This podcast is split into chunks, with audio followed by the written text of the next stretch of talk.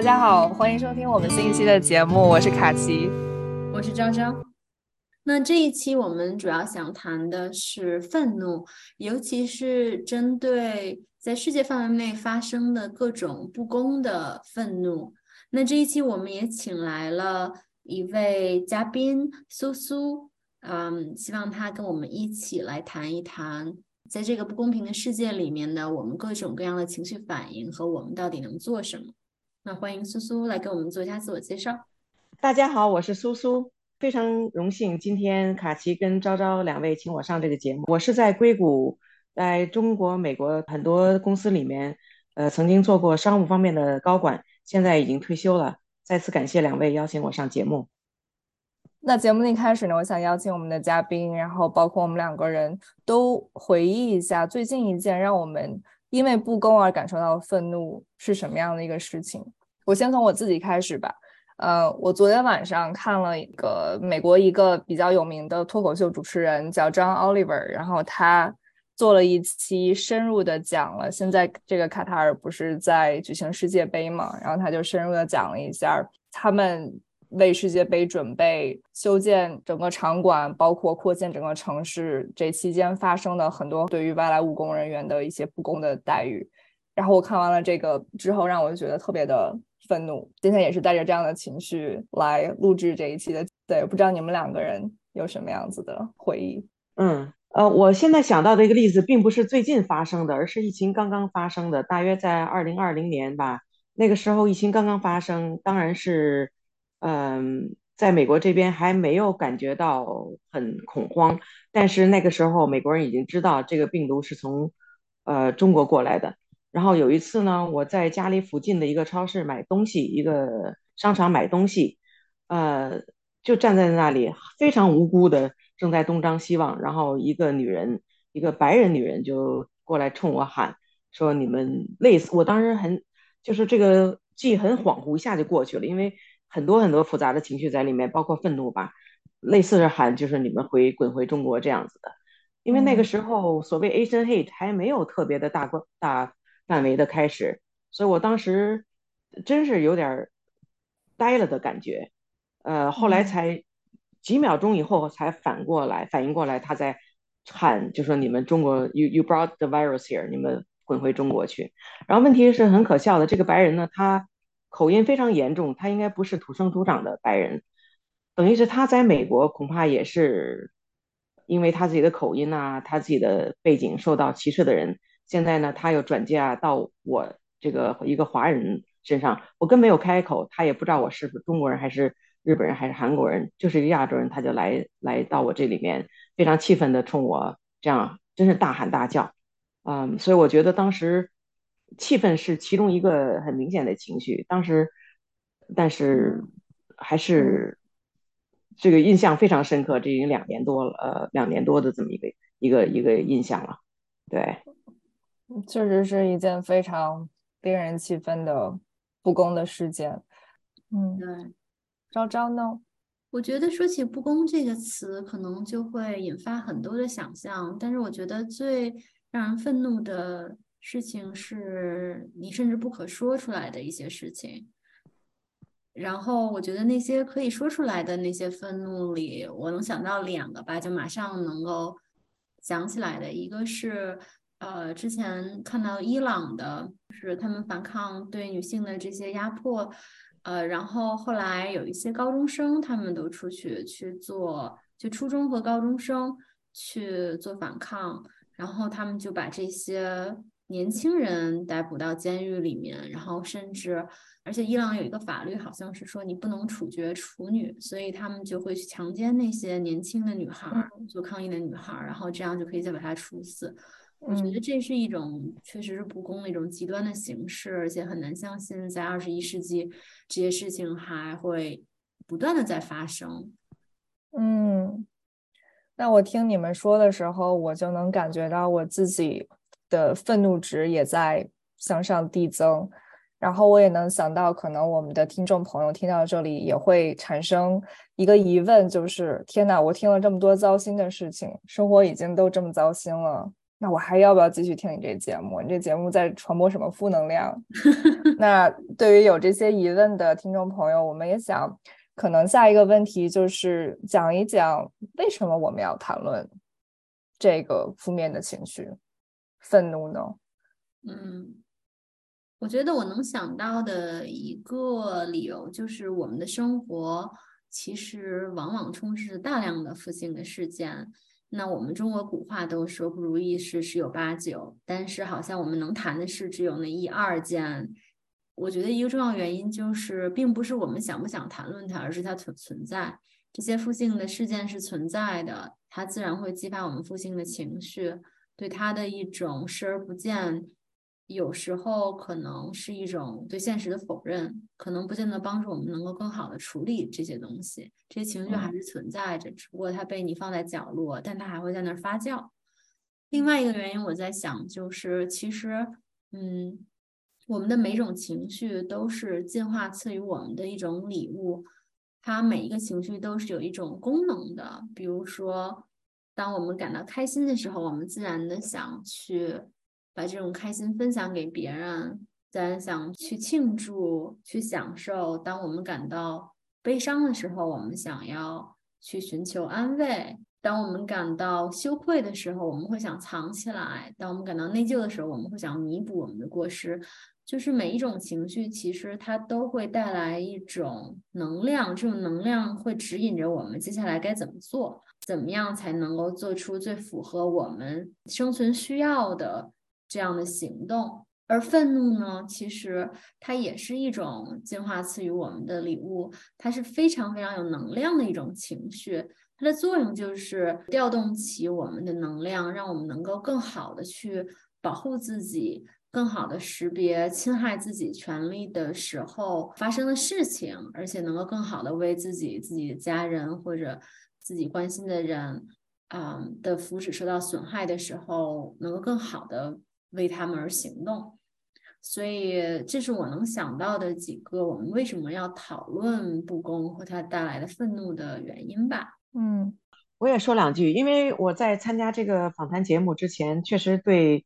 愤怒这个情绪没有多想过，它只是一个本能的一种情绪暴露，对吧？我在愤怒之前不会跟任何人讲我现在要愤怒了，这是一种本身的呃反应。然后两位。可能也跟我讲过，这是一种自然的一种情绪嘛，是一种进化的一种，从动物开始，它就可能就会有这种愤怒的反应，所以并不是一种可耻的一种情绪。那我们经常会听到一些格言，比如说鲁迅先生讲不满是，呃，人类向上的车轮。那这个，我想愤怒可能也可以理解为它是一种反抗不公的一种车轮。你如果对不公不会感到愤怒的话，那你永远也不会去想挑战这种不公，所以从反面来讲，只有你不满，你才能够向上；只有你感觉到愤怒，你才可以去抗议和争取公平。对，我觉得你们两个说的都特别好，我也特别喜欢昭昭你说的“愤怒是进化赐予我们的礼物”这句话。我再补充一点的话，就是，嗯，其实很有意思的一点，就是在我的工作中，很多的来访，他们很多人可能会有关于愤怒的一些困扰。然后很多人一开始的时候可能会问我，就是说我的目标是我怎么能让自己做到不愤怒？我我想要把愤怒这种情绪戒掉。那一开始我们很多的工作会放在帮助他更好的理解我到底是要戒掉这种情绪，还是要更好的去跟我的愤怒找到一种更好的关系。就是我特别喜欢一个动画片儿，不知道你们有没有看过，叫《头脑特工队》，迪迪士尼的，就是《Inside Out》。然后它里面的那个主人公 Riley。他自己的心里面住着五种不同的主要的情绪，有快乐，有悲伤，有愤怒，然后有害怕，好像还有一个是厌恶吧。然后他这个里面就讲到了，呃，Riley 的快乐跟悲伤有一天就走丢了嘛，然后 Riley 整个人就变得非常的不像他自己。我就觉得这个动画片特别好，就我也经常会跟我的来访就用这个例子去跟他们讲跟愤怒的关系。就是如果你可以去想象这五个情绪都这么的重要，如果你的愤怒的那个情绪没有了，那你在面对一些不公的时候，你会怎么去做？如果你没有愤怒的这种情绪，可能有些人就会认识到，哦，我要是没有愤怒这个情绪，比如说别人在欺负我的时候，我可能就顺从他们，我可能就不会反抗。那这个结果可能不是我喜欢的。所以，如果我能够认识到这一点的话，我也可以从另外的一个角度去认识，愤怒对我来说也是很重要的，也是不可缺的。那我的情绪跟我的行动，可不可以两者分开来看？我可不可以去学着接纳我愤怒的情绪？但是我在愤怒的时候，我怎么去做才能达到我想要的目标？这一块是我可以尝试着去改变的。所以，我觉得今天可能我们聊这个话题比较有意义一点就是。经常我们会把愤怒非常的污名化，感觉愤怒是一个非常不好的情绪。我们想要一个假想的目标，是我们最高的境界是没有愤怒，然后以和为贵。但很多时候，愤怒也是一个可以给我们一些正向的力量的一种情绪。所以，我觉得今天在这里探讨这个话题还是挺有意义的吧。嗯，我觉得卡奇刚才说的特别好。很多时候，这些不公它也是指向一整个群体的。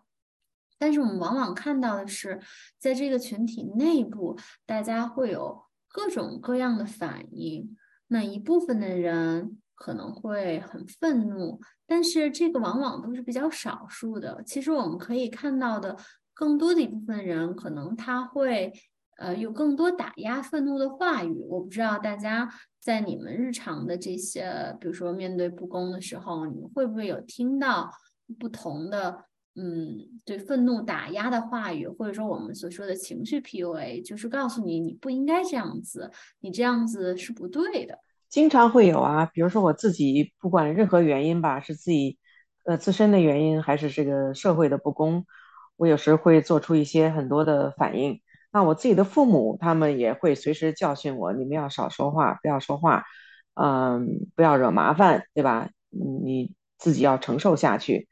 然后呢，我现在也做父母了，我有两个女儿，我也会经常跟他们这样教教育，呃，不要惹麻烦，你们要，当然我做的比我父母要很多了，因为我也觉得自己会觉醒一些吧。但是这是根深蒂固的，呃，自己的呃妇女保护自己儿女的一种本能吧，也是一种本能，呃，不会就是希望能够保护好自己的家人，不要让他们受到呃呃不良的不好的对待嘛。那如果你去做一些反抗，呃，总是有可能会受到这个不公平一方面的打压。嗯，我同意你的看法，就是说这是一种出于不是出于需要打压的这种理由，而是出于一种关怀和爱的理由。说，嗯，你不能够去表达你的愤怒。因为它可能会给你带来危险，而且这个很多时候可能确实是对的，但是在我们的文化中，可能我们并没有区分感受愤怒和表达愤怒。就是在我我每次跟啊我的来访者谈论愤怒的时候，也会发现这个问题，就是当大家说到愤怒的时候，他们第一反应就是表达愤怒，而且是那种暴力性的表达，它会带来很多问题。然后，所以他们就会觉得我不能愤怒，因为我一旦愤怒，它就等同于失控，等同于暴力的冲突，等同于非常难堪的收场，等同于一种没有建设性的、非常发泄式的一种表达。然后我就觉得，可能这里我们混淆了感受到愤怒、承认愤怒。和表达愤怒，以及是基是有建设性的表达，还是更有破坏性的表达，这些所有的层面。作为父母，苏苏，你说的是一些生存的自保策略，就是我们应该有选择性的表达愤怒，而不是在任何时候都去表达它，把他把自己带入危险的境地中。我觉得这个是完全是 OK 的。但是可能你说的，当你父母跟你说这些的时候，你感受到的不仅是他们在告诉你如何表达，他们还在对你产生这种情绪做一种打压，是这样吗？对，因为对呃这个父母对我来讲，可能也是一个权力的一个代表吧。因为从小我就是被他们教育哈，不管他们是出于好心坏心，对我来讲呢，只也是一种控制。那对我这种愤怒的一种控制呢，对我来讲，也就是一种呃没有让我把这个不好的情绪正更加疏解过去吧。当然也会体会到他们是对你的关心，但是我就说，你如果已经在愤怒状态上，他到底是对你的关心还是在对你的打压，这都很难分辨的，因为你当时情绪已经处于在一种激动的状态，已经不是很理性的。嗯嗯，所以对对，我觉得你说这一点里面性别也是有一个很微妙的因素在吧？就是我我在工作中也经常会看到，呃，一些父母对于。自己的孩子如果是男孩子，他们的愤怒的介入的方式跟女孩子介入的方式会挺不一样的。就是他不会说在呃男孩子口头表达愤怒的时候去介入，而是更多如果我的愤怒已经造成了一些，比如说伤害性的影响，比如说我特别的愤怒，我去砸墙，我去摔东西，或者我去伤害到了其他的人，这个时候他们会认为这是一个问题。但是很多的女孩子的话，更多的是我在表达愤怒的时候，就就一开始的这一步就会更容易去被介入，告诉你表达愤怒是不对的。虽然不是这样子直接去说，但是传递出了这样的信息，就是女生应该比男生你要更好的去控制自己的情绪。甚至会把它联系到你能不能够获得幸福。比如说，我们可能很熟悉的会听到的，父母会跟女孩子说：“你要管理好自己的情绪，你要很开心，这样子你才可以找到一个好的人可以嫁了，或者是怎么样。”我觉得这个里面也会有一些就是关于性别方面的一个不同吧，包括可能可以是各个各个层面嘛，比如说种族方面的。少数族裔可能会更容易被白人在打压的时候告诉你，你的愤怒是不正当的，或者是宗教的主流群体对宗教的少数群体告诉你，你的愤怒是不正当的。就是其实这样的话也是很常见的。所以其实就是权威会怕，他会怕愤怒，他会怕愤怒带来的对他这种权威性的挑战。感觉像苏苏说的，作为。嗯，和父母的关系，那父母作为权威会特别的对对愤怒这件事情会有意识，包括你说这些男女的差别，让我想到了，呃，有一次我在做一个嗯单位的一个培训，大概就是培训我们对各种嗯。对对，diversity 对各种不同文化的一种尊重吧。然后当时主持人就说，说到了你说的这个点，就是我们对男性的情绪表达，尤其是愤怒表达，我们的呃是很宽容的。我们经常在新闻上看到很多暴怒的男性，但是实际上人们总是会把情绪化和女性联系在一起，似乎他们认为。由那种暴怒带来的那种伤害，它不是一种情绪化。然后当时就有一个男的，他就很很生气，然后他就起来说：“我觉得男女在这方面没有什么区别呀，我们对女性也没有特别苛刻。男性表达愤怒的时候，我们公司也会，嗯，就是也会会批评他。”然后我就给他甩了两个文件，然后。我就说，OK，你看这个很多年前，这都是经典的实验，就是说，嗯，他们就是用一些实验研究，就是去问人在两个不同的。呃，两个不同的就是高管的这种描述，那一个是男的，一个是女的，然后一个是男的但愤怒，一个是女的但愤怒，然后让大家去评价这些人他到底工作能力有多强，你多愿意被他领导，你就会发现一个愤怒的男的会只会让大家觉得这个男性更有权威感，你更愿意听他的领导，而一个愤怒的女的就会被看成是没有能力，没有办法连接他人。而且会比较的有攻击性，但是呢，一个不愤怒的女的也可能会被质疑她是否有领导力。总之，嗯嗯，女性，呃，就是平平均水平就是会被质疑她的领导力，但是愤怒的女的就会格外的有威胁，愤怒的女的的评价会更低。所以其实这有很多的研究和实验的结果，然后当时就把那些文献发给他了，然后。大家其他人也看到了，我就觉得还挺是我对这种不公的小小抗争吧。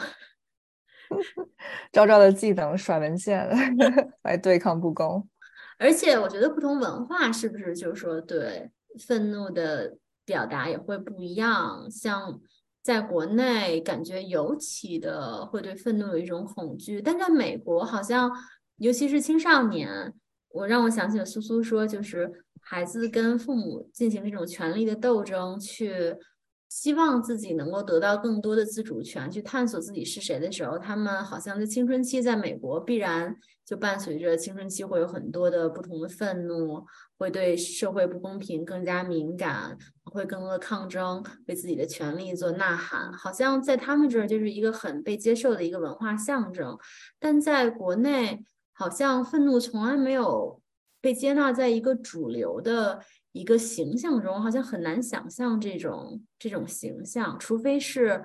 比如说民族主义的这种愤怒。对你说的很对，因为愤怒这是一种人的与生俱来的一种本能嘛，这个进化过来的一种情绪，不是说你接受它它就有，你不接受它它就没有，对吧？我们在中国长大，我们小时候成长过程之中有愤怒，那你就你比如说我的小孩他们在美国长大也会有愤怒。所以并不是说愤怒的多少，而是你如何去疏导。如果保持社会这个稳定，你就要去疏导这种愤怒，对吧？然后从一个家庭来讲，同样也是保持任何一个单元，就一个集体的一个平衡来讲，都是要把这个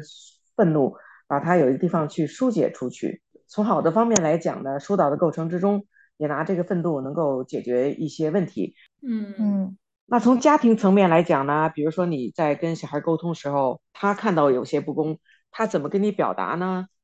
很少有小朋友会跟你心平气和的跟你说：“妈妈，你做的哪件事情 A、B、C 是不公平的。”不会这样表达的，他也没有这个能力。家长就要学会怎么能够跟小孩子在他在愤怒的情况下解决小孩子认为的一些不公的情况。那这是一个最低层的一个以大家庭为单位的解决。呃，不公的一个方法，那上升到呃工作的单位，对吧？呃，工作单位，除非你自己是老板，我们美国人每个人都会在上班的时候，每天遇到很多不公。尤其我们刚才也讲了很多女权方面的问题。作为女性，在像我本人是在高科技公司里工作，男性比例远远大于女性，而且我又做商务的，基本在高科技公司里面做商务里面，我经常是在一个。会议里面唯一的一个女性，在这种情况下，那个不公，不管是明确的不公还是隐性的不公，他们有时候可能对你不公，他都感受不到他对你不公，多多多少少会有很多的。那你是在这种情况下怎么处理，对吧？然后这是在单位的层面，呃，再大一点呢，就是你在的这个社区也好啊，你所在的城市也好啊，嗯，在国家也好。你都会有许多面临其他很多的问题，这个都是从个人来讲要处理，从你所在的这个这个集体这个单位来讲，也是面临很多这些问题。你说的这个事儿让我就想到有两点是至少在我自己成长经历中非常缺失的，就是一个是没有人来跟我去讲这个愤怒以及不公的定义是什么，我应该怎么去识别它。另外的一个就是，我要是愤怒了，我怎么去处理它？我觉得这两个就是在可能很多人也是吧，就是我们的生长环境中，嗯，很少去命名，很少去把它就是放在这儿，好好的去我们去探讨一下，了解一下，我们应该怎么去做。如果这个是一个我们本能的会有的情绪。比如说，像你刚才说到的，孩子怎么去表达他的不满，父母怎么去引导他，可能我们的父母也都没有学习到，嗯，应该怎么去正确的对待他，就是它是一个在我的体验中非常缺失的一个部分。我是一直到做了心理学这块的工作，然后学习到了很多专业的知识，我才开始去对。愤怒这样的情绪，以及面对不公，我怎么去识别，怎么去应对，我才开始有一个系统性的学习。但在之前，包括在大学的时候，我能想象到的都是非常缺失的。嗯，甚至刚才我们说到的，对于愤怒的污名化，或者我们应该去无视它这样的评判是非常多的。嗯，对呀，你会觉到一些羞耻嘛？比如你感觉到愤怒，像你说你是。已经有系统学习，像对我这种不是学心理学的人，可能一辈子都接触不到这个话题，只能用一些自己的本能的呃方式来做进行一些反应嘛。如果有自我控制力的人，恐怕可以处理关系处理的比较好；没有控制力的人，也不知道如何控制，对吧？如果控制的太过分了，那又把自己的这个愤怒可能转化成其他的心理的一些问题了。那我们从小受到教育，很多都是他也没有特意的去污名化吧，比如都是讲和为贵呀，嗯，你这个知足常乐呀，从小就是这样进行对你进行教育的，尤其一些。像中国亚洲的这些国家嘛，受佛教的影响很多，你会经常听到某些大师来讲啊，呃，你心里面，呃，你心里面所想的就是你对这个世界的映照。你心里面如果有很多仇恨、痛苦和愤怒的话，那说明你的人生观就这样子的。你周围的世界你看着是这样，就把你等于是你如果感受到愤怒或者一些不良的情绪，不是不良吧，一些不是很正面的情绪。它影射为你，你这个人本身就不是很正面，它并没有进行污名化，但是呢，他用现代话讲就是 PUA，就是把不是你的错来归结到你的错。对，这个我们从小就是在这样一个环境里长大，没有接触，没有没有地方来接触，把这个呃愤怒看成一种正常的情绪，而且需要疏导的一种情绪，而且可能是能够把它变成正能量的一种情绪。嗯嗯。我觉得，我觉得你这个点其实我们可以多展开讲一讲，因为你说的这个就让我想起了我一个朋友的经历，就是他从小都是那种很擅长表达自己的感受，尤其是面对不公的时候。比如说我们小时候在小学、中学，经常班主任老师可能，尤其那个时候都很不注意嘛，经常会就是莫名其妙的批评学生、体罚等等都会有。然后我这个朋友每次就很小的时候就会站出来表达，然后我能记得他经常就是狠狠的，就是跺靴子。如果他很不爽的话，就是他会把这个东西表达出来。然后，但是我觉得很有意思，就是我们谈到那种对我们文化，然后或者这个性别对对我们这种训诫，就是说我们应该怎么面对情绪。然后他可能一直就是呃，希望自己是成为那种更温和的。更淑女，就是会觉得温和会让他觉得更，这是一种更理想的人格特质。然后直到他到了美国，呃，一些同事，包括他比较欣赏他的一些前辈，就会跟他说：“哦，我很欣赏你的这种劲儿，就是你是有一股劲儿的。”然后也会跟他说：“我特别欣赏你，就是在面对一些事情的时候，不会被权威所压迫到，但是你会主动说你的不一样的想法。”然后他才会发现，在美国这个地方，好像至少在他接触的文化，大家对这个愤怒的呃感受，或者对这种敢于说出自己感受、敢于去对抗不不公的这种呃品质是特别欣赏的。嗯这边就有很多这样的正面的例子。但是在国内，我觉得可能像你们说的一样，我们的想象力是空白的，要不然就是忍，或者把它变成一个积极的东西。要不然就是那些我们想到的所有的愤怒可能带来的最坏形式，比如说带来的暴力，带来对他人的一种不尊敬，对周围环境的一种一种攻击，一种污染。而且愤怒最不好的形式是我们是把愤怒指向了弱者，往下走了，指向那些不能反抗我们的人，而不是啊把愤怒。理解愤怒的来源是那些给我们造成了不舒服感受、侵害到我们权利的这些人或事，所以我觉得我们可以呃聊一聊，就是说愤怒能够给我们带来到底什么样的好处吧，或者说不去承认它啊能有什么样的坏处。我们先不说怎么去表达，因为这个其实是另外的一个一件事情，怎么样有技巧的去表达，让它能够给我们带来好处，这个是。是需要练习，需要去辨别的。嗯，那我就讲一个自己的一个例子吧。我几年以前出过一个车祸，比较严重。这个肇事的司机呢，一点惩罚都没有受到，所以呢，我当时就是很愤怒啊。我一个很无辜的一个一个路人，身体受到很大的伤害，而肇事者没有受到任何的惩罚，所以就非常非常的愤怒。但是呢，也不允许这个愤怒，因为本能的，呃，不是本能吧？因为这个社会环境来讲，不允许你生活在愤怒之中嘛。而且影视作品也好啊，给你的感觉都是说，如果你受到很大打击以后，你应该重新做人，对吧？上帝给你一个新的机会，是让你豁然开朗，把生活、生命完全想通的这么一个瞬间。对我来讲，这个瞬间并没有来到，不是说我突然一下大彻大悟，这个这个人就就豁然开朗，就很很洒脱了，不会这样子的。我就是觉得很愤怒，但又不敢表达这个愤怒，对吧？然后就过得很痛苦。呃，当时呢，这也是人生第一次。我的医生推荐我去看了心理医生，还真就是去了看了心理医生。然后呢，呃，跟我想象不是很一样哈。我想象的心理医生呢是在那边，你躺在沙发上，他对你进行很多开导。呃，其实不是的，他这个心理医生大部分时间是在听你讲话。我一开始当时不敢讲了好多事情，因为觉得很羞耻。我为什么会有这么多负面情绪？我为什么？对另外一个人，就是这个肇事的司机，有这么大的愤怒和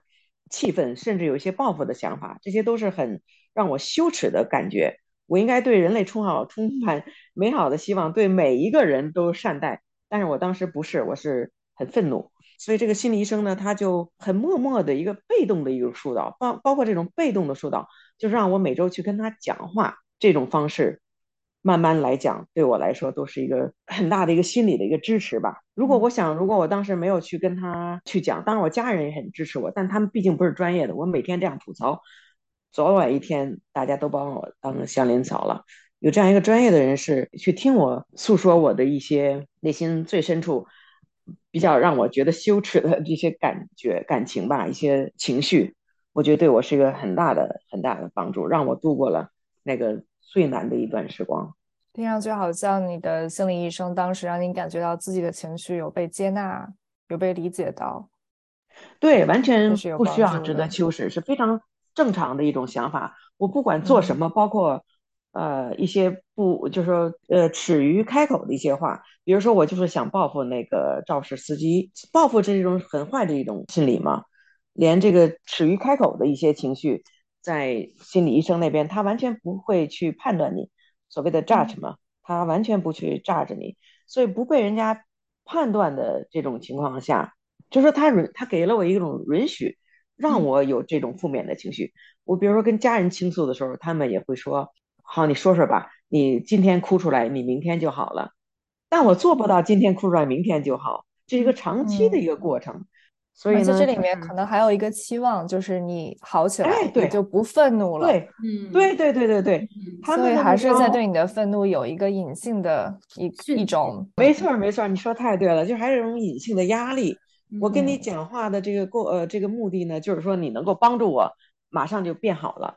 对，是这样的，在心理医生那边呢，没有这样一个期望值，我等于是百分之百得到了一种接受吧。嗯，所以对我的心理疏导。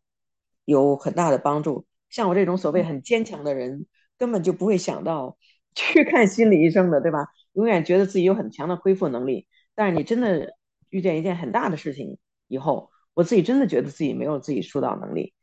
嗯嗯，所以我觉得我自己这一段经历还是对我挺有帮助的。对，这是我对心理医生的第一次接触。嗯，对，我觉得你分享特别有力量，因为。他说出了，就是如果我们真正的能够接纳这种情绪，甚至哪怕我们自己做不到，只要但凡有一个人可以在那儿静静的听，他什么都不用说，但是给你一种接纳和安全感，这个东西是非常治愈性的。而且我们有很多很多生活中的一种，可以说苦难吧，它其实都是由于我们的文化或者周围的，包括我们自己。对我们情绪的一种打压，一种 PUA，就像你刚刚说的那个例子，我听到两个，一个是你说羞耻感，就是觉得我应该是很阳光的，我不能够有暗面儿，我不能有这种，哪怕我被非常严重的伤害到了，我我不应该报复，我一旦有这个暗的面，我自己我就不好，我就是不好的。然后还有一个就是，嗯，我应该很坚强。我不应该感受到，比如说悲伤、愤怒和任何看起来和这种积极形象不一样的这种情绪。我觉得这不仅肯定不仅是你一个人的感受，是很多很多的人他常年的都会接受到这样的信息，就是说我们就要像一块圆润的鹅卵石一样，我们要很坚硬，而且我们不能有棱角。就是不仅是戒掉愤怒，还要戒掉任何其他的负面的情绪，都要积极向阳，然后对对对正能量、快乐。我们的社会是一个非常喜欢 这样子训诫我们的。对，因为本身确实是我本来是一个很阳光、很开朗、很自就是治愈能力很强的一个人，在这种情况下，就是说平时是不依赖于外界的环境就可以能够自愈的一种情况下，就像我这样的人都能够遇到这样的事情，那每个人我想都会遇到过，你自己一个人，即使你心里再强大，也有你自己没有办法疏解的一些问题。对吧？这是发生在我个人身上的一个不公。那从各种其他的方面，大家会经历过更多的事情吧？嗯，嗯，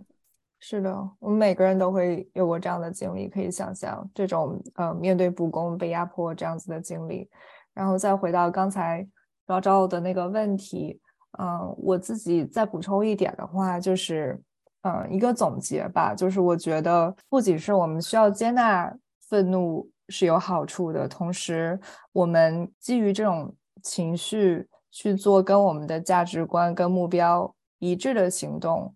也是有好处的。举个例子来说，如果我去打游戏，我的目标是我现在需要有一段很愉快的时光，打完游戏之后我很放松、很开心，但是我打游戏输了，我特别愤怒，我开始去骂我的队友，然后我让自己的情绪也很糟糕。那这个时候是我需要去接纳我的愤怒，但同时我的行为好像也跟我一开始的目标不一致了。那这个时候我可以提醒一下自己，就是我现在的行动，嗯，对我是不是有好处的，还是对我其实是嗯有伤害的？如果我一直基于这种愤怒的情绪，然后来嗯攻击别人的话，但是另外的一个例子，再回到刚才我们说到的不公，如果我受到了同事的排挤，上司对我有一些不公平的评价，这个时候我很愤怒。但是如果我没有去朝着就是我想要让自己的接受更更多更公平的待遇，我没有让自己的这一点表达出来，而是我为了保住这一个工作，我就闭口不提。然后他们对我的批评，虽然我不我不同意，但我还是接受的话，那可能这个愤怒跟我的价值观跟目标就是又是不一致的。那这个时候，可能这个对我的影响可能也是更负面的。你这个就让我想到了，就是说情绪其实它的等级是不一样的，就是有的情绪，就是我们说的从从这种情绪理论角度来说，它是一种本能情绪，比如说突然有人踩了你一脚，或者打了你一拳，那你的本能情绪是你的第一反应。如果你没有受到任何的文化或者教育，你的本能反应是，呃，评估一下，对吧？这个人多壮，如果不壮的话，我你可能都会感到愤怒；但如果他特别壮，你可能会感到恐惧。所以你要么就愤怒，要么恐惧，但是你的反应就是要么就打撒回去，把他打到地上，要么就跑，对吧？这个是一种本能情绪。那还有一种情绪是我们说的叫面具情绪，呃，就是比如说我们知道的很多人，他可能感到心碎，比如说我分手了。哎，可能我自尊受到了损害，就像还有你说的打游戏输了，我本来觉得我是一个很好游戏高手，然后我输了，我觉得我本来能赢，就是我的自尊受到损害，我很挫败。但是呢，他很难去承认这种很脆弱的感受，他觉得我我不可能承认我还有缺点，或者说有人会耍了我，或者我会输，那他就会觉得那这不公平，可能对手。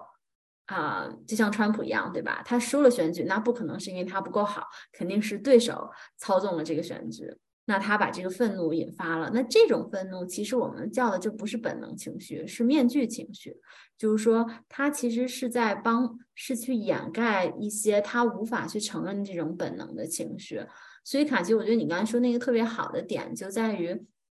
我们应该是按照本能情绪去做的。就这件事情，它从进化角度来说，它指引你往哪儿走。如果你真的是它指引你的，一般都是能够对你的福祉有提升的一些行为，而不是那些破坏性的让你更差的行为。无论是比如说你该保护自己的时候，你没有感到愤怒，你去讨好了，或者是在你该去和别人连接的时候，你感到愤怒，你破坏掉了，这些其实都是对我们没有好处的。但是，一般来说，我们的本能情绪是能够帮助我们很好的去去处理这些过程的。只不过我们在很多成长的经历和日常的生活中，我们和自己的这些本能离得特别远了。所以在该愤怒的时候，我们感到的是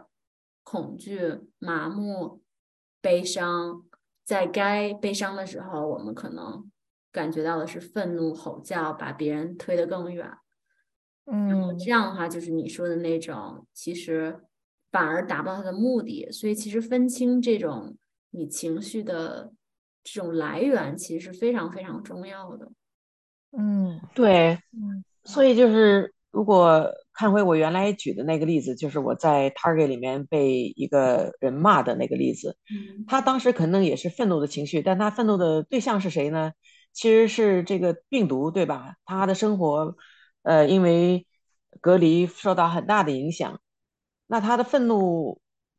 病毒他是看不见的，没有办法发泄他的愤怒，就把他的愤怒发泄到我身上，不完全不认识这个人哈，所以我不知道他确实是不是一个种族歧视者，那也不一定就是一个非常根深蒂固的种族歧视者，他就是当时处于一个愤怒的心态，因为这个病毒把他的生活完全搅乱了，那我又是一个很容易的一个目标。他就把他的愤怒发在我的身上了，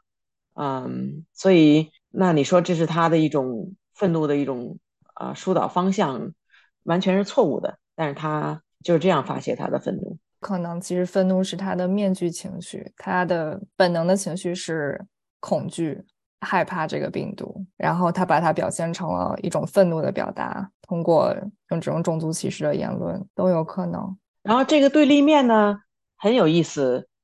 就是恐惧的话，总是会有一个想发泄的一个对立面哈。像我举的几个例子，这一个是白人女人把她的愤怒发泄在我身上，因为她看把我当成他的对立面。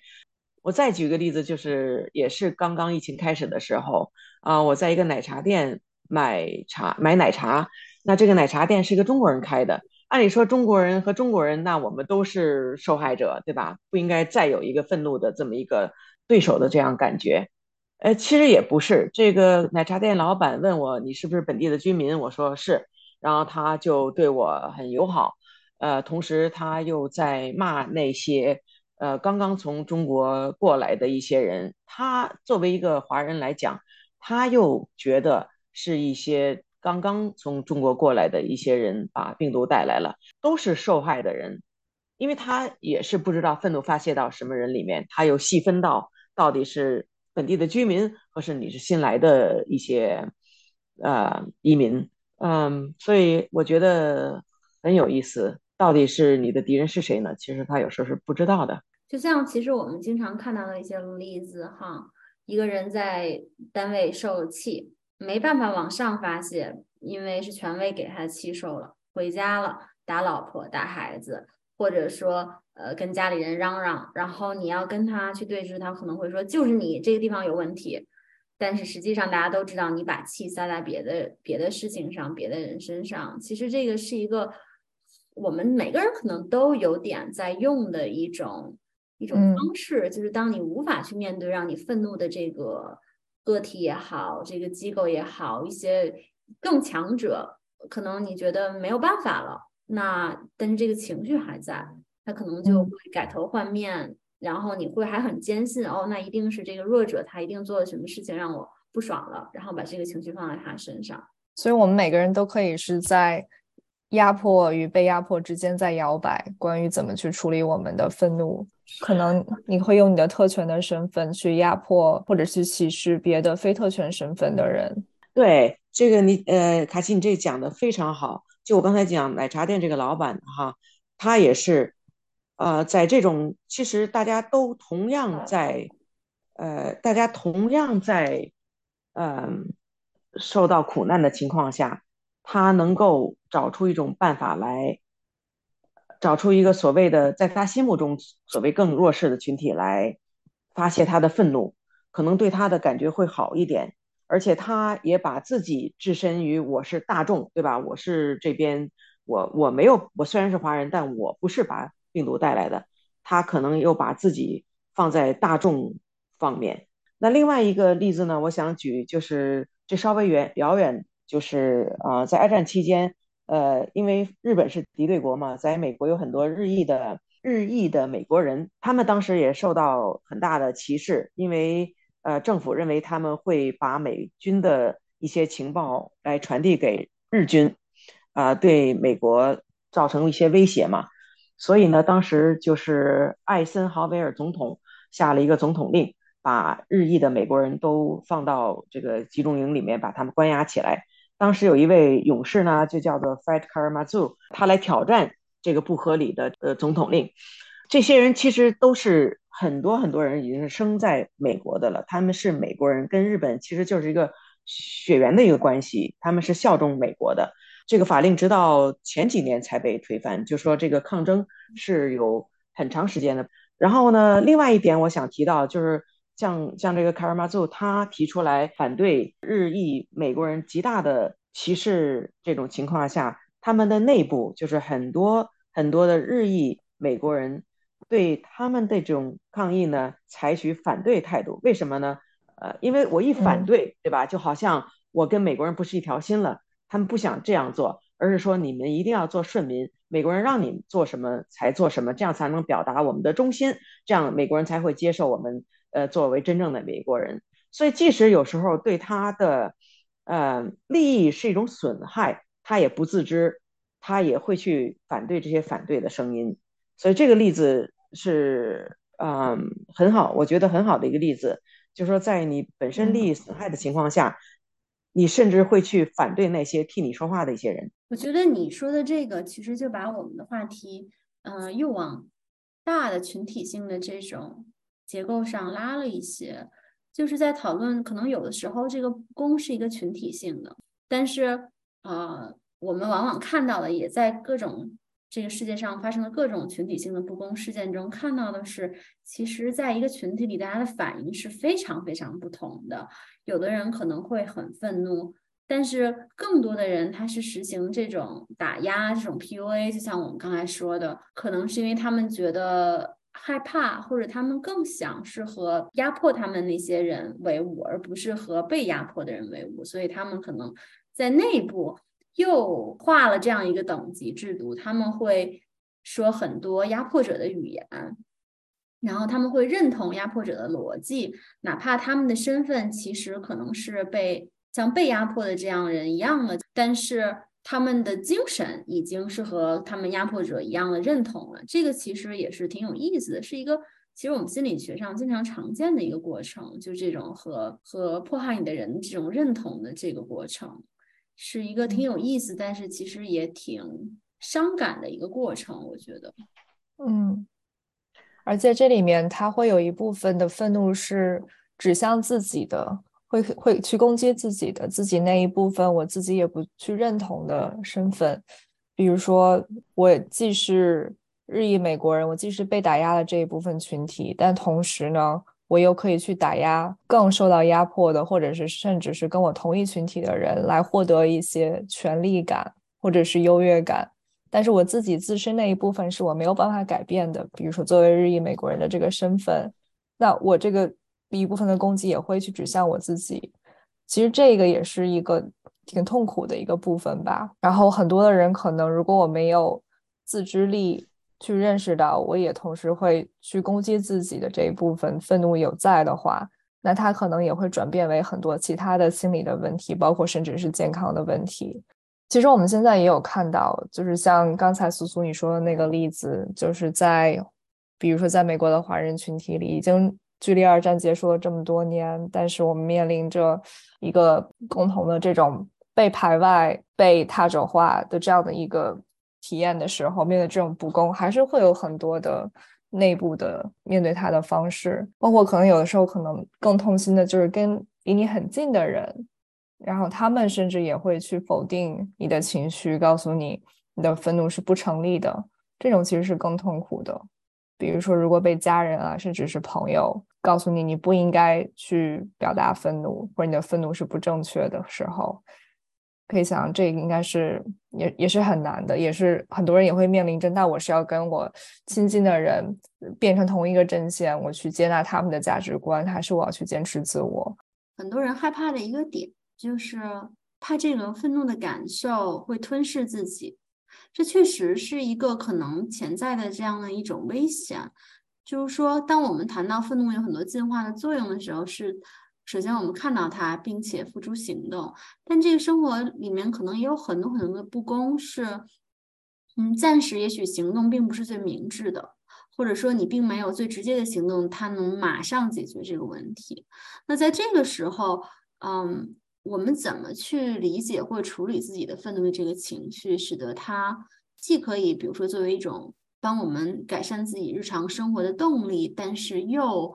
不会造成一种反噬的效果，比如说让大家每天就什么都干不了，然后呃很愤怒，或者说把这种愤怒，像我们刚才说的，呃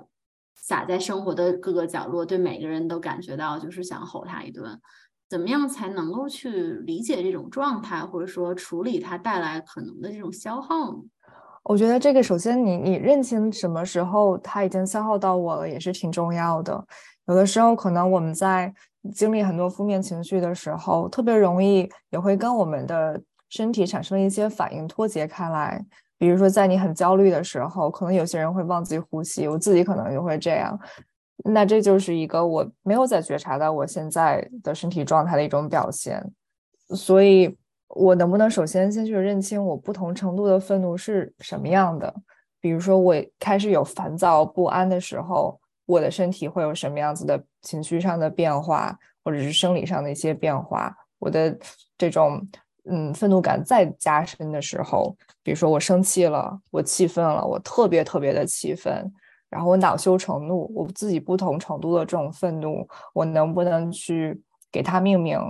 我能不能去察觉到我自己身体有什么样子的不同？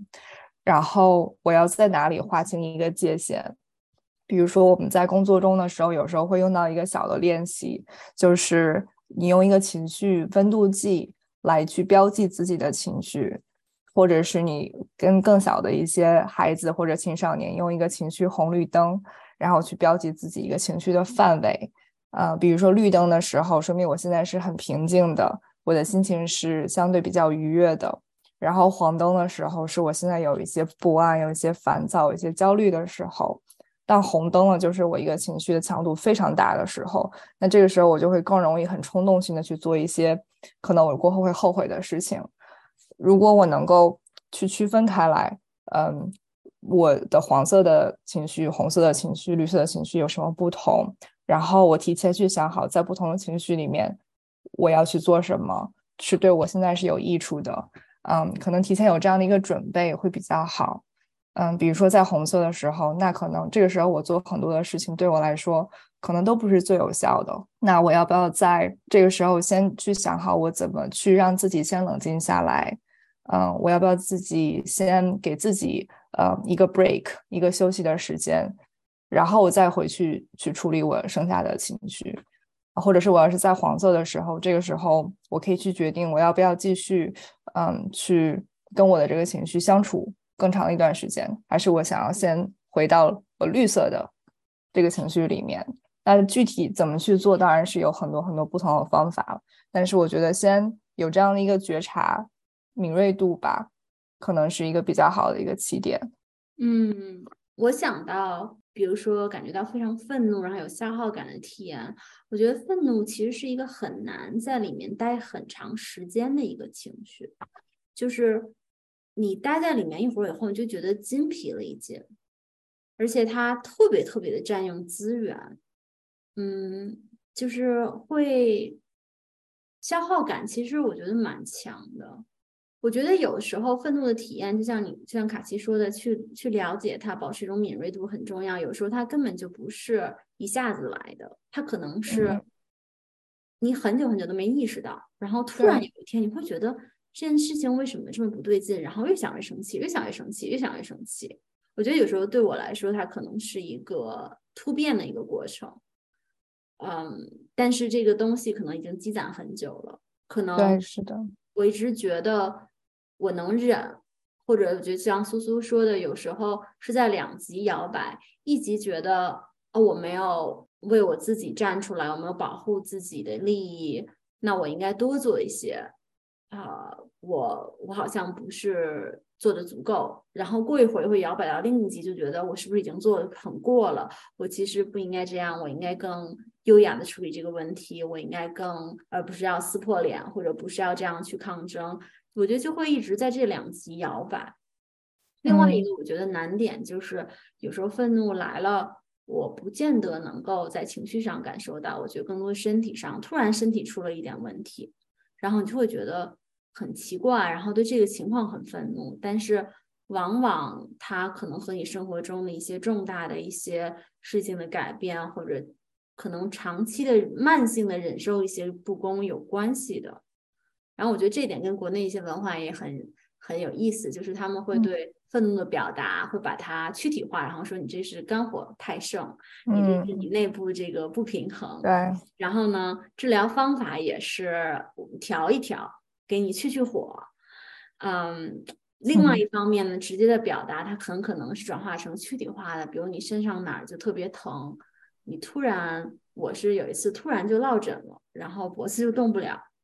之后可能别人有很多，比如说肠胃突然消化的不好啦，或者突然出现了各种哮喘或者是过敏的问题，比如说你的血压升高，失眠。对，有很多的睡眠问题、饮食问题、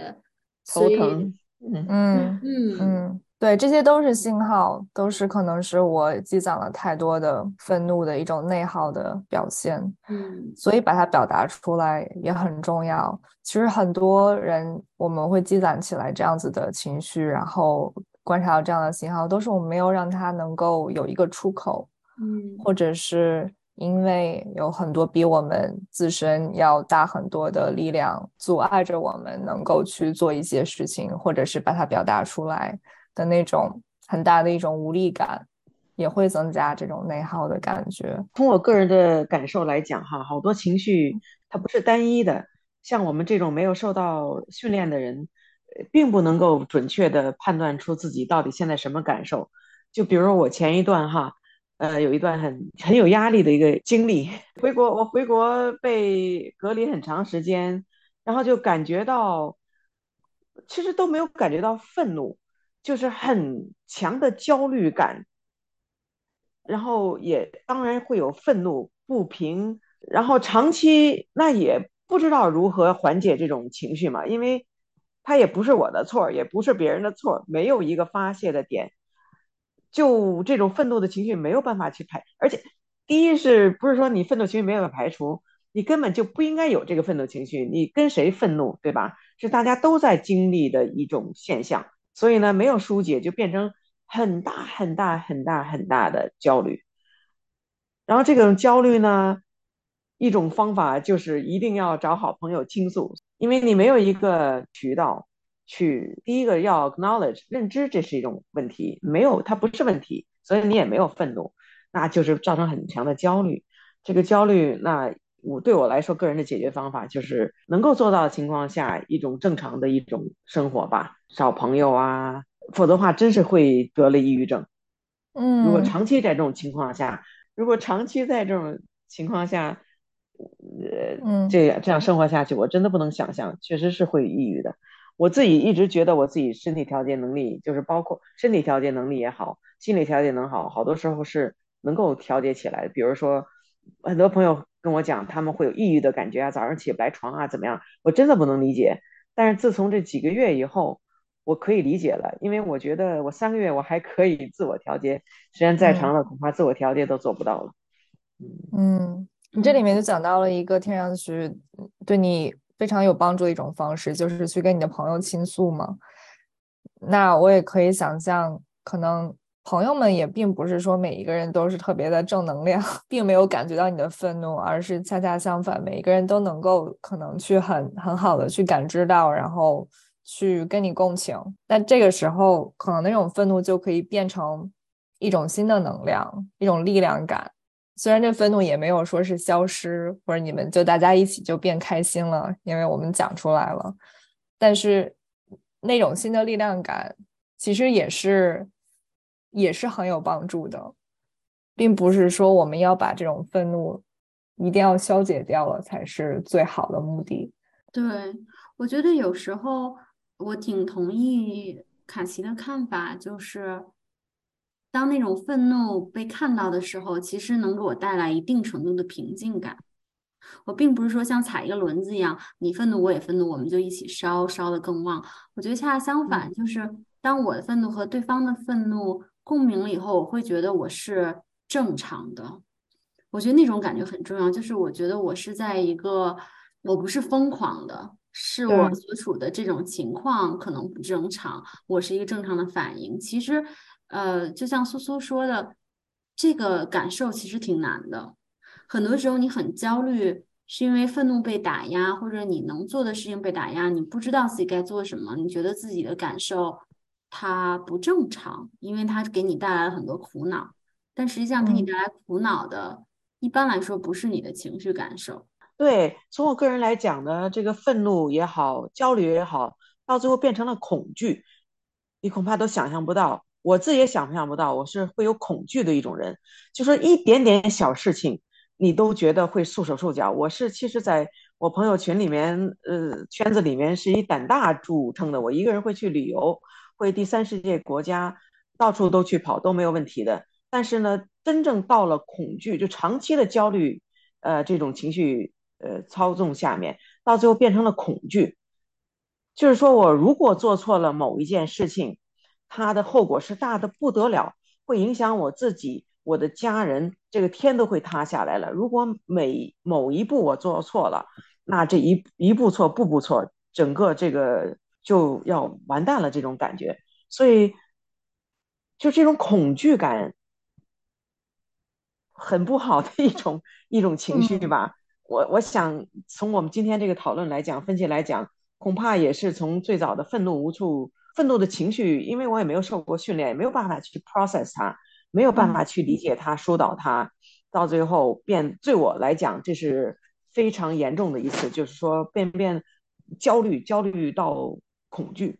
到这种情绪，到这种严重的程度，而且对我来讲，我我平时并不是一个非常容易呃焦虑这么一个人，你就想想，对一般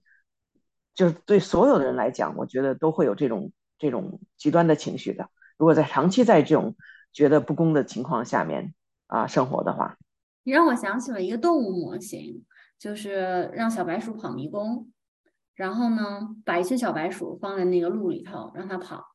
然后它就像迷宫一样嘛，就是走走走可能走不通，但这个时候你把这个小白鼠这个盒子就是随机的进行电击，然后最开始你会发现这小白鼠被电的很很难受很痛苦，它就想找出一个。能够不被电的一种方式，他就会特别特别的谨慎，就觉得哎，我是不是走错一条路，让我被电击了？我应该不要这样走，不要那样走。然后我觉得这种感受可能和我不知道跟你描述那种感受是不是有一点点的相似之处？就是最开始我们都会觉得是我们做了什么事情导致会被电击，所以你就会特别特别的焦虑，因为你的整个的生命站在你的手上，你要决定。但是后来呢，这些小白鼠就会变得非常的无助、无力和那种习得性的无助，就是因为他发现无论自己走哪条路都会被电击，而且被电击的时间是不固定的，你甚至连做一些心理的这种准备的时间都没有。如果说我是每天早上九点，它可能都形成一个规律，到这个时间它就紧张起来，电完就完事儿了。但是也不见得，今天早上九点，明天晚上十点，那那时间长，这些小白鼠的其实。作为白鼠的精神状态是极差的，他们基本上就什么都不想干，也不想吃，也不想喝。看样子我也当过一回小白鼠了。你说的我觉得很对，因为焦虑的时候，我焦虑的一些都是具体的一些事情，比如说我能够把这件事情做好了，那件事情做好了，我可能就没有问题了。但是呢，你永远是做不完的这些事情，永远因为不在你掌控之中，所以久而久之呢，真的就变成一种恐惧了，就像小白鼠一样。你不不是说小白鼠我九点钟来这个地方可能就被电击，我把这个避开就没有问题了。你避不避不开，因为你不知道下一个这个电击在什么地方。嗯，对，所以你你这样讲的话，真是很可悲。我也尝试了一回实验中的小白鼠的感触。所以听上去这种恐惧是跟没有掌控感紧密联系在一起的，那种失控感。对，而且呢，一种失控感，而且你对它的呃，就是它的后果也不知道。如果后果是很微弱的话，也没有关系。但是这个后果呢，可以被无限放大。所以你你不知道它后果是什么，你也不知道它下一个电击在什么地方，就这种这种极度无助的感觉吧，慢慢的从焦虑变成了恐惧了。嗯嗯，当我们的感受从愤怒过渡到焦虑，过渡到恐惧，甚至是无力的时候，呃，我们能做一些什么去帮助我们更好的调节这些感受，让我们还是能够。在日常生活中做我们想做的事情，我觉得可能用小白鼠的例子，我们每个人都是生活中的小白鼠，这么说也不为过，因为我们每个人都在生活中有太多作为个体没有办法去控制的事情。但同时，我们作为人跟小白鼠很大的一点不同，就是我们同时也有一些我们可以去掌控的事情，给我们增加确定感，嗯，或者是幸福感的。这样的事情，它可以很小很小。比如说，我可以去控制我每天几点起床，起床之后我做什么，我可以控制我喝什么样的咖啡，让我今天能够感受到很愉悦的一天的开始，等等等等这些小的掌控感，对我来说可能是一种跟那种巨大的无力感的一种以我自己的方式的一种对抗吧。就是在我自己的这个让我感觉到安全的小小的空间里面，有一些我自己可以去掌控的做决定的事情。我能想到一些，就比如说，如果我面对一些不公，我觉得一个底线是我可以做到的，就是下一次，如果比如说一个人一个权威他做了一些不公的事情，我可能无法反抗，无法改变这个结果。我至少能够控制，就是我不对他微笑。我觉得这个对我来说挺有用的。有时候我还会偷偷翻几个白眼儿。哦，我觉得，我觉得，嗯，就是一种在内心去确认自己的这种选择，或内心确认自己的这种独立性吧，精神上独立性。哪怕你可以，嗯。压迫我，或者是把我的决定全部否认、否定掉了。但是，嗯，我还是有我自己的表达。我觉得这可能是一个非常、非常、非常小的一个点。嗯，就等于是你自己心里面有些底线，只有你自己知道的底线，你不会去逾越。对，或者是我会在一些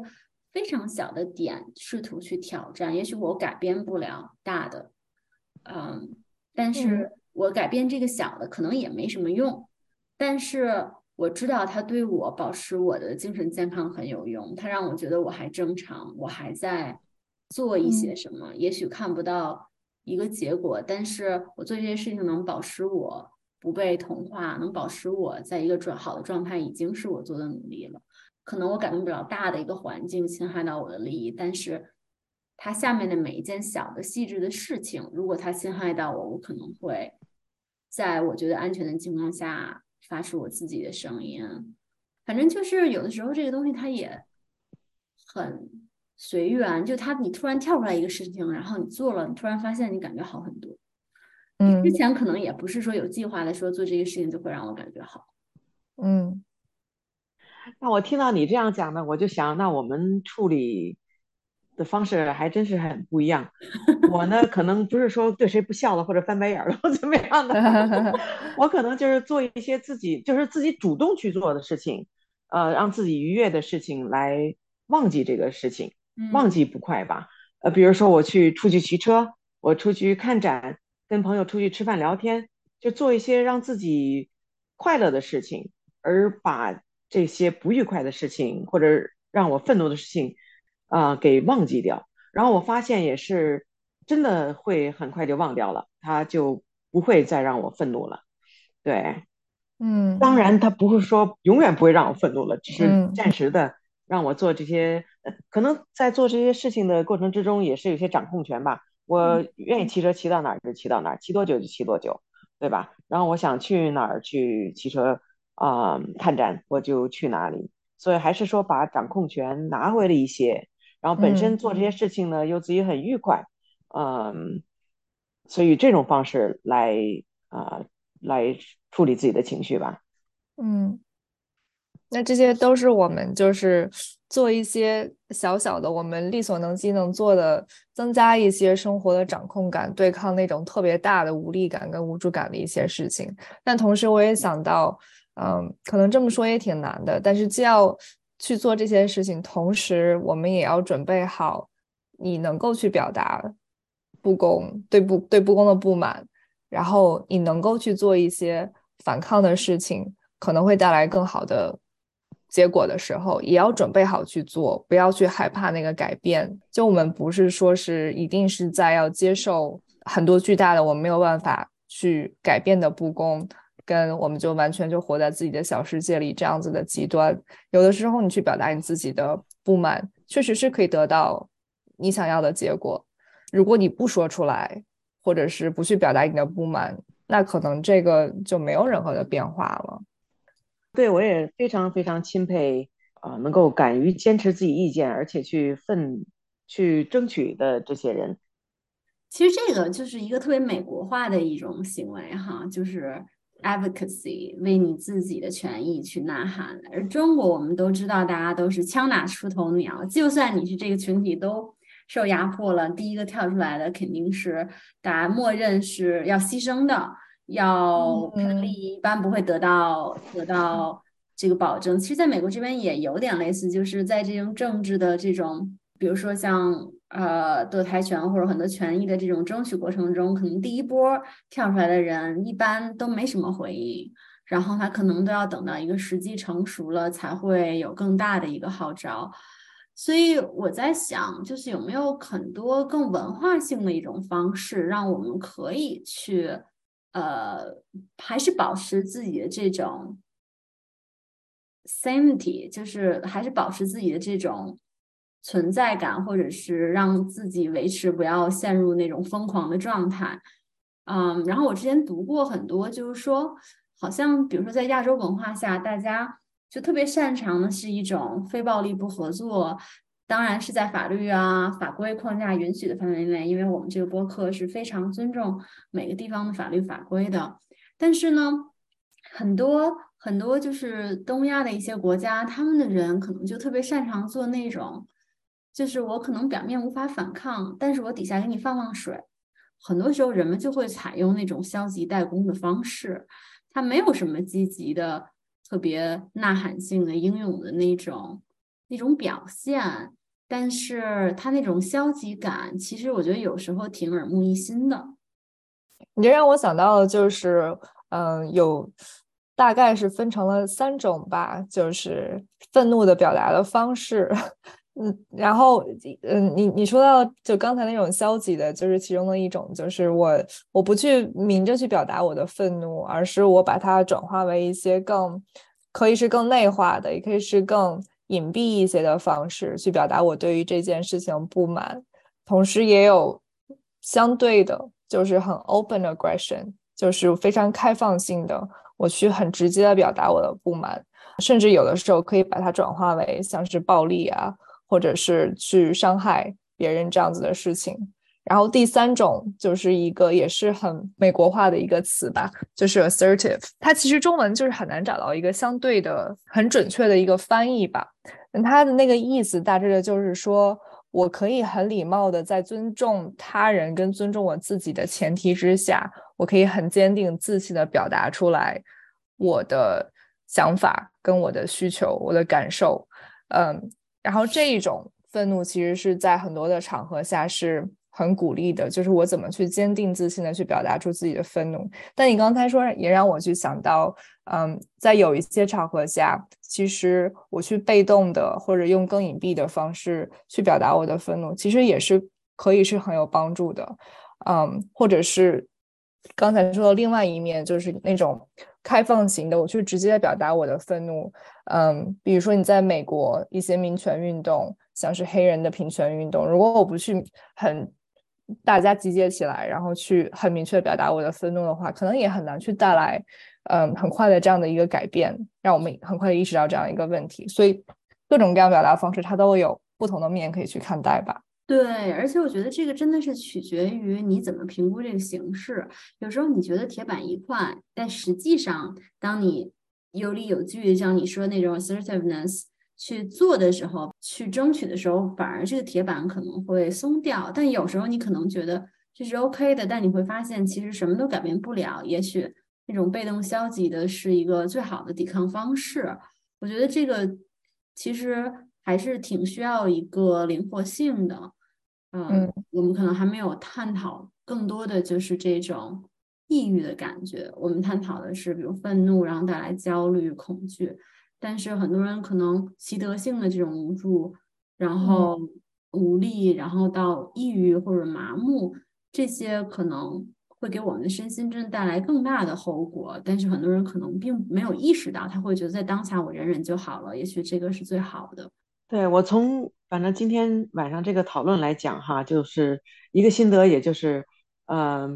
每一个人对即使同一件事情，可能我们呃反应都是不一样，情绪都是不一样的。像刚才卡奇也讲，人对待一些不公啊或者一些问题的时候，每个人呃反应不一样，其实也都是很正常的，并不是说你什么都不做就非常安全。但是呢，也不是说你一定要改变很大的事，呃，这个事情，呃，没有一个统一的一个答案。但是完全忽略自己的感受，我觉得这是不可以的，是会带来更大的伤害的。你帮我们做了一个很好的总结。是，我觉得这个 support system 来说应该很重要。像我这个经历嘛。自己其实完全没有意识到哈，今天跟你们聊才意识到，从愤怒到焦虑啊，到最后无助啊，到最后很恐惧，呃，这些情绪的话，如果没有一个很好的我旁边的朋友啊、家人的支持，如果我一个人这个完全是自我在消化这些情绪，到最后说不定就像走到像这种抑郁，那就非常可怕了。当时这个犹太人的集中营里面，大家不不反抗，可能也是都绝望到这种地步了。知道自己明明是一死，他都不去反抗，就是失去了任何希望。我呢，从我个人来讲，我当时很幸运，没有走到这一步，因为毕竟是啊，有很多好朋友来支持，呃，家人来支持，所以呢，啊，我觉得从这一点来讲，就是不能够自己独自来呃抵抗这一切。嗯。对，我觉得你说这点特别好，也是特别重要的，就是知道我我不是自己一个人在对抗这件事情，还是有别的人在关心着我，甚至你可以去想其他的人，我的家人关心我的朋友、爱人，他们会嗯希望我怎么做，他们会希望我怎么去关心自己。对啊，即使跟陌生人也是有可能的，所以呢，很多陌生人其实是非常善良的。另外一件事呢，也就是说。呃，也要去帮助别人，主动去帮助别人。我呢，其实也是受到很多人的帮助，然后我就觉得一定要去帮助别人。所以呢，在这个过程之中，也收获了很多友谊。呃，对我本身来讲，也是一种舒缓紧张情绪的一种好的发泄。不光是单纯的接受别人的帮助，我同时也有意识的，原来从来没有说有意识我必须要帮助别人。呃，但是我自从自己经历过很多。呃，这个经历过很多不好的情绪以后，我也主动的去帮助别人啊，我觉得是一箭双雕吧，既帮助别人又帮助了自己，对，嗯，所以有时候也不要忽略善呃陌生人的善良，对，没错。说到一个可能稍微再大一点的高度吧，对于这种抑郁跟麻木的情绪，就是你刚才说到犹太人集中营，我们在做之前的一期讲关于上海当时的抗议那那段时候的时候，我们提到了有一本书，就是 Victor Frankl 的《寻找生命的意义》。嗯，他里面就是有写到他在他他是一个犹太人，然后他也经历过在集中营生活了大概有两三年的时间，最后活着出来了。他是一个精神科医生，然后他在这本书里面就是写到他怎么把自己的这一段经历，包括当时生活在集中营的时候，怎么去寻找他这一段经历里面的对他的意义。包括我为什么要继续生存下去，包括他出来了之后，又把自己的这一段经历写成书也好，然后用来去帮助其他的人，嗯也好，他都是在不断的去寻找我能够从我的经历中获取什么更高的意义。然后这个是可能是我接下来就是生命的价值，所以我觉得可能这。点上来说，也是一个我们可以去思考的。就是虽然现在有很少我们可以去控制的事情，然后又有这么巨大的无力感，甚至会陷于焦虑、抑郁、麻木这样的情绪，但我能不能从中找到一些对于我来说现在生存的意义、生命的意义，包括对于未来我有什么期待看到的希望感，可以跟现在连接在一起的？对，我觉得有时候这个意义感可能可以很小，比如说，啊，可能就是你的宠物，你跟它的这个连接，你觉得它它是给你带来希望的，因为确实我同意，丧失希望感的话，它的它的影响是很大的，不仅是面对不不公的人，我们在精神病院看到的绝大部分试图自杀的啊病人，最明显的特征，他无论是受到什么样的创伤。不公，或者说有什么样的表现，很明显的特征之一是他的这种丧失希望感，觉得事情不可能再变好。嗯，但是往往被救下来以后都会有所转变，因为人的这种状态是一直在变的，所以哪怕可能在最低谷的时候觉得丧失希望感，可能也很重要的一点也是意识到这种丧失希望感也只是暂时的。嗯，就像所有的好的事情都会过去，但是所有坏的事情也都会过去。对，对你说的这个，我非常有同感。真的有时候会看不到希望，觉得一切都很迷茫。但是呢，确实是大家都会最终走出来的。咱们怎么落脚这么 depressing 啊？就是啊，我觉得挺有希望感的呀。让我们声调都变了。我们以低沉的声调寄 寄予希望感的未来。对对对，在悲观中有些乐观，在乐观中也有些悲观。对对，那好的，那我们今天又聊了这么长的时间，聊了这么多，也希望跟我们一直听到现在的听众吧，能够有多一些对于自己的自身的愤怒，包括一些其他的负面的情绪。包括你跟这些情绪的关系，以及有什么样的方式可以去应对处理面对不公的时候产生的这些情绪，希望能给大家一些新的启发跟新的洞见吧。那很感谢苏苏来加入我们这一期，跟我们一起聊了这么多。那我们下一期再见。感谢苏苏的分享，谢谢两位，非常荣幸。那我们拜拜，拜拜。